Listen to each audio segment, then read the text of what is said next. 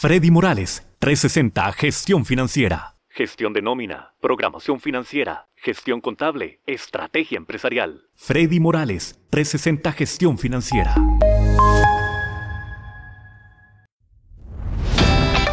Hola, el día de hoy vamos a hablar entre amigos.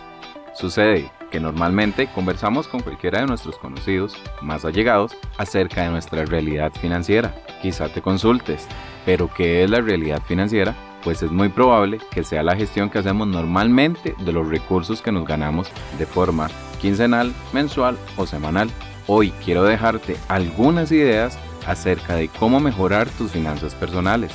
Recuerda hacer un listado acerca de las deudas que tienes a la fecha del día de hoy. Puntos importantes que debo evaluar en una deuda. Tasa de interés, plazo y saldo a la fecha.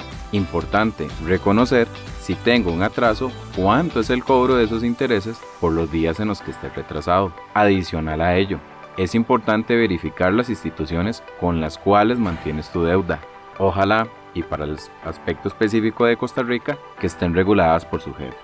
Adicional a ello, haremos una recopilación de esta información y nos permitiremos analizar cuál es la mejor entidad financiera que nos permite tener una deuda más saludable. Y como estamos conversando entre amigos, me voy a permitir darte tres consejos importantes. El primero, el hecho de que una cuota sea baja no significa que sea el mejor escenario, porque puede ser que el plazo sea muy amplio.